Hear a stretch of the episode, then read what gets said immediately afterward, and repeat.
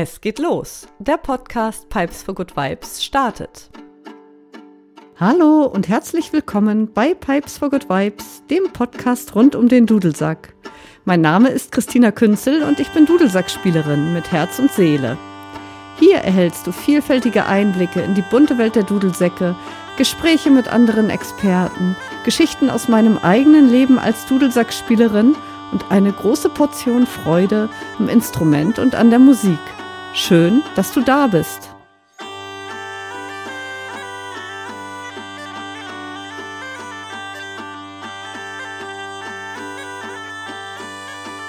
Die allererste Ausgabe möchte ich dafür nutzen, mich selber vorzustellen, den Podcast vorzustellen und ein wenig erzählen, wie das Ganze entstanden ist. Es wird also eher eine Laber- bzw. Kaffeeklatschrunde. Also für alle Zuhörer, die wirkliches Fachwissen möchten, die verweise ich schon einmal auf den 24.03. Dann erscheint nämlich die erste richtige Folge.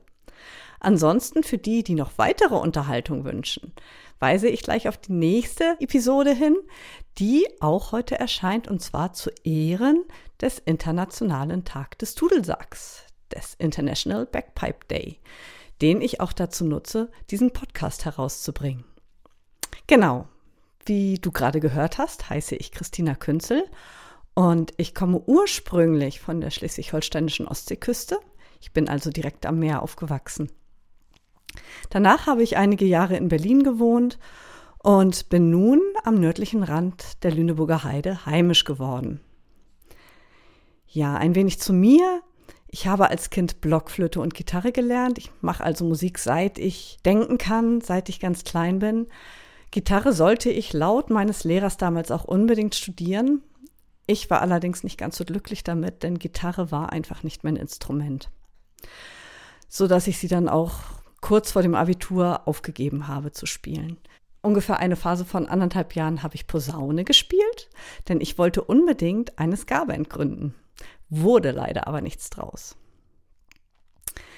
Ja, und später kam dann der Dudelsack dazu. Auf den gehe ich aber gleich nochmal extra ein.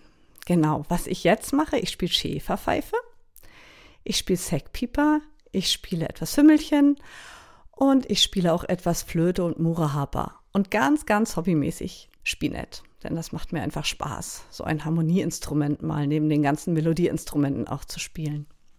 Projektmäßig bin ich momentan hauptsächlich mit meinem Soloprojekt unterwegs und mit meiner Band Silja die eine Mischung aus Deutschstratmusik und Klezmer macht, zusätzlich noch so mit ein paar jazzigen Instrumenten oder jazzigen Einflüssen dazu, muss man besser sagen. Genau, in meinem Soloprojekt spiele ich hauptsächlich ähm, Eigenkompositionen, die ich, sofern es möglich ist, nett arrangiere, ein bisschen manchmal mit einer Loopstation rumspiele, sodass ich mich auch etwas begleiten kann bei Live-Konzerten. Vor einigen Jahren habe ich noch viele in mittelalterlichen Bands gespielt, habe da viele Projekte gemacht. Außerdem war ich Schwangerschaftsvertretung bei Schandmaul eine Saison lang und ich habe ein paar Jahre das äh, Klangrauschtreffen mit organisiert. Man kann also sagen, ich bin genremäßig ziemlich viel rumgekommen. Ich habe unterschiedliche kleine Projekte mit einem Hafenspieler, ein Trio mit einem Cellisten und einem Gitarristen, so ein wenig just for fun, aber Celia und mein Soloprojekt, das sind meine Hauptprojekte. Ansonsten bin ich unglaublich gerne in der Natur und lasse mich von ihr auch immer inspirieren. Die meisten meiner Stücke entstehen in der Natur. Ich habe einen Hund und ich bin ziemlich oft mit ihm spazieren und ich habe einfach eigentlich immer, wenn wir spazieren sind, habe ich Melodien im Ohr und summe die vor mich hin. Und ja, viele werden dann ausgearbeitet, viele auch nicht. Ganz unterschiedlich. Ansonsten liebe ich gutes Essen und ich koche unglaublich gerne. Also ich finde es einfach schön, es sich schön zu machen und es mir schön zu machen und es auch anderen schön zu machen. Da habe ich auch ganz viel Spaß dran. Ich habe unglaublich gerne Gäste bei uns im Haus.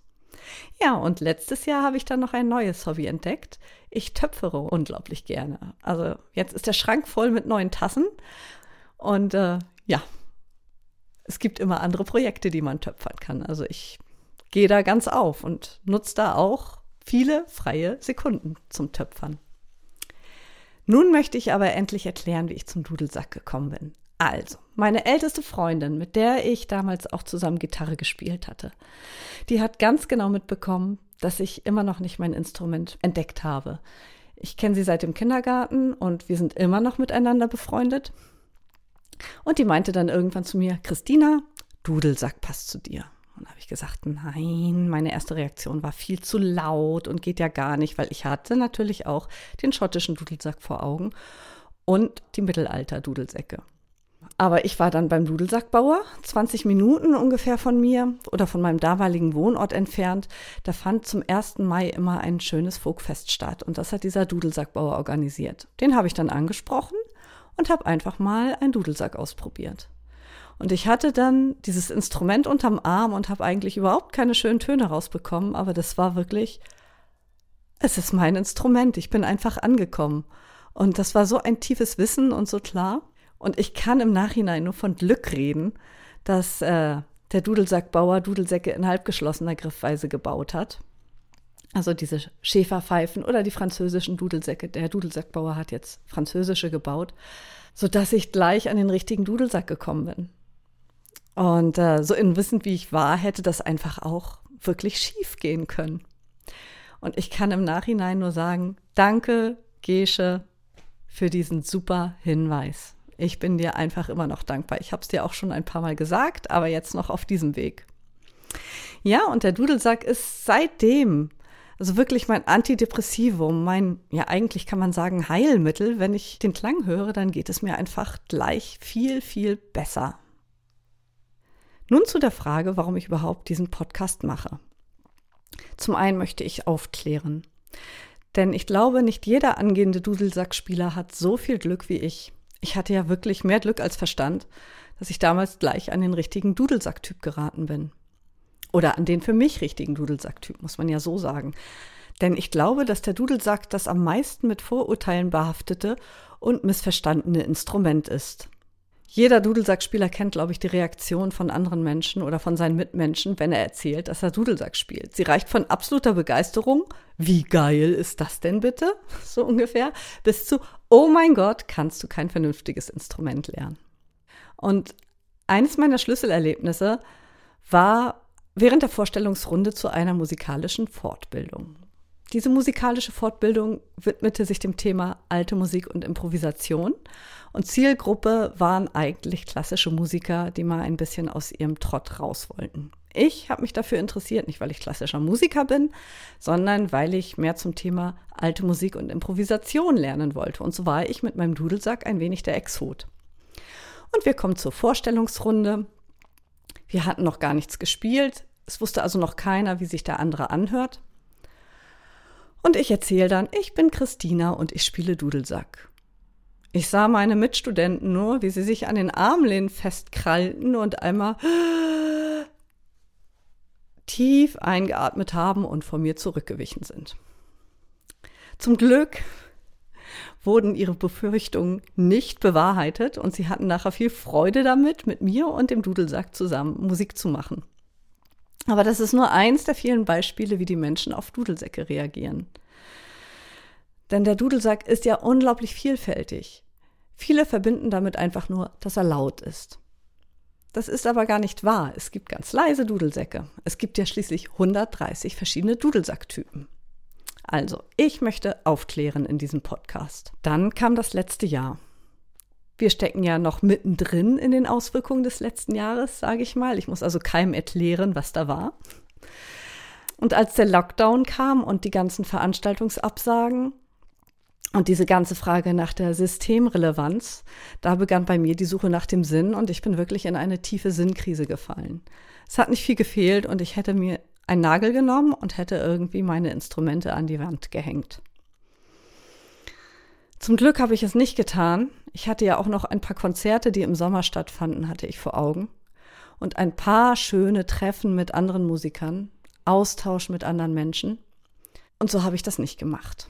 Gott sei Dank. Denn das, was mir dann im Sommer begegnet ist, als die paar Konzerte waren, mit dem großen Abstand, den ja alle Menschen haben mussten, das war eine so unglaubliche Welle der Dankbarkeit, jeder Mensch, ob jetzt Musiker oder Zuhörer, alle waren einfach nur dankbar, dass sie das erleben durften, weil auf einmal war klar, das ist nicht mehr selbstverständlich.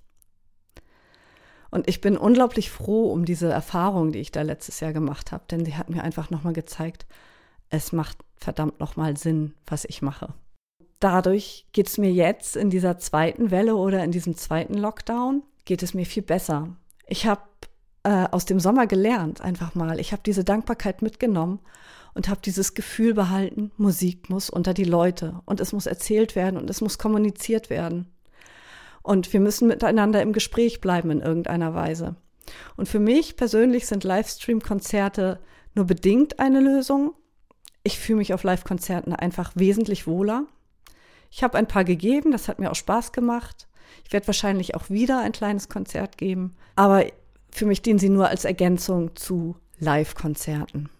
Was ziemlich gut funktioniert, sind halt Online-Kurse und Online-Unterricht. Aber das ist noch nicht alles, was es so an Lösungen gibt für die Musik muss unter die Leute und man möchte im Gespräch bleiben. Was mir dann Anfang dieses Jahres oder nein, Ende letzten Jahres eigentlich schon einfiel, war ein neues Projekt. Es gibt so viele schöne kleine Kapellen in der Lüneburger Heide und ich habe mir vorgenommen, jeden Monat in einer der Kapellen Musik zu machen, das zu filmen und dieses Video dann zu veröffentlichen, sodass man einfach eine schöne Doku übers ganze Jahr hat. Das ist ein Projekt, das mir jetzt ziemlich viel Freude macht. Und dann, was halt Anfang diesen Jahres kam, war wirklich dieser Gedanke, ich mache jetzt einen Podcast. Ich möchte mit diesem Podcast ganz einfach Dudelsack-Spieler und Dudelsack-Interessierte erreichen.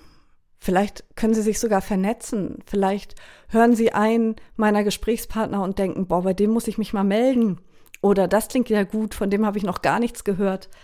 Was auch immer. Ich möchte einfach, ja, es soll einfach eine Art Plattform sein bei der halt verschiedene Experten zu Wort kommen, bei der verschiedenste Dudelsacktypen vorgestellt werden und bei der es natürlich auch um die Musik geht. Es geht natürlich auch ums Lernen. Wie lerne ich Dudelsack richtig? Was für Übungshürden habe ich zu überwinden? Und wie kann ich denn wirklich sinnvoll üben? Es geht um Erfahrungsberichte von Veranstaltungen und um Erfahrungsberichte von Instrumenten, es geht um Berichte von Kursen, einfach die große bunte Welt der Dudelsäcke, die mich so sehr begeistert und zu der ich auch dich einladen möchte. Also in diesem Sinne, wenn dir diese Folge gefallen hat, dann hör dir gerne noch die nächste Folge an. Die geht ein wenig auf den International Backpipe Day ein, erklärt ein bisschen, was dahinter steckt und es dient eigentlich auch nur zur Unterhaltung.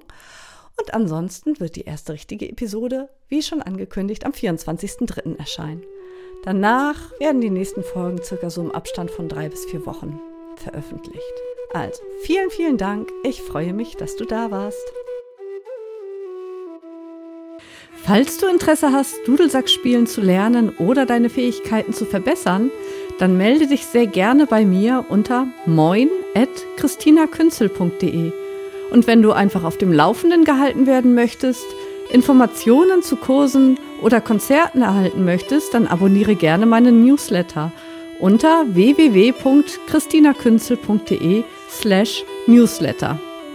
Und wenn dir die Folge gefallen hat, dann freue ich mich sehr, wenn du meinen Podcast abonnierst. Also in diesem Sinne, alles Gute und alles Liebe, deine Christina.